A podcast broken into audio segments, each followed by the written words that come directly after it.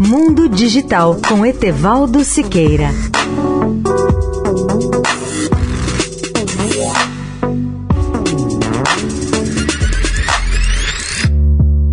Olá, amigos da Eldorado.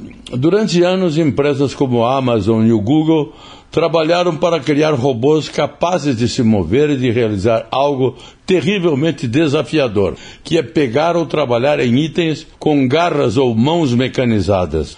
Para os visionários desse setor, a robótica é uma espécie de santo grau da tecnologia, pois permitirá às empresas substituir trabalhadores humanos por robôs infatigáveis e praticamente imortais.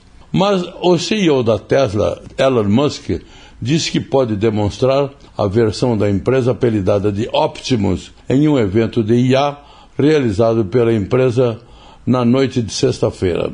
No ano passado, no mesmo evento, Musk disse que o robô, com cerca de um metro e meio de altura, não seria combativo, pois foi projetado para ser amigável, para ajudar em tarefas repetitivas e serviço e inaugurar um futuro em que o trabalho físico seria uma escolha.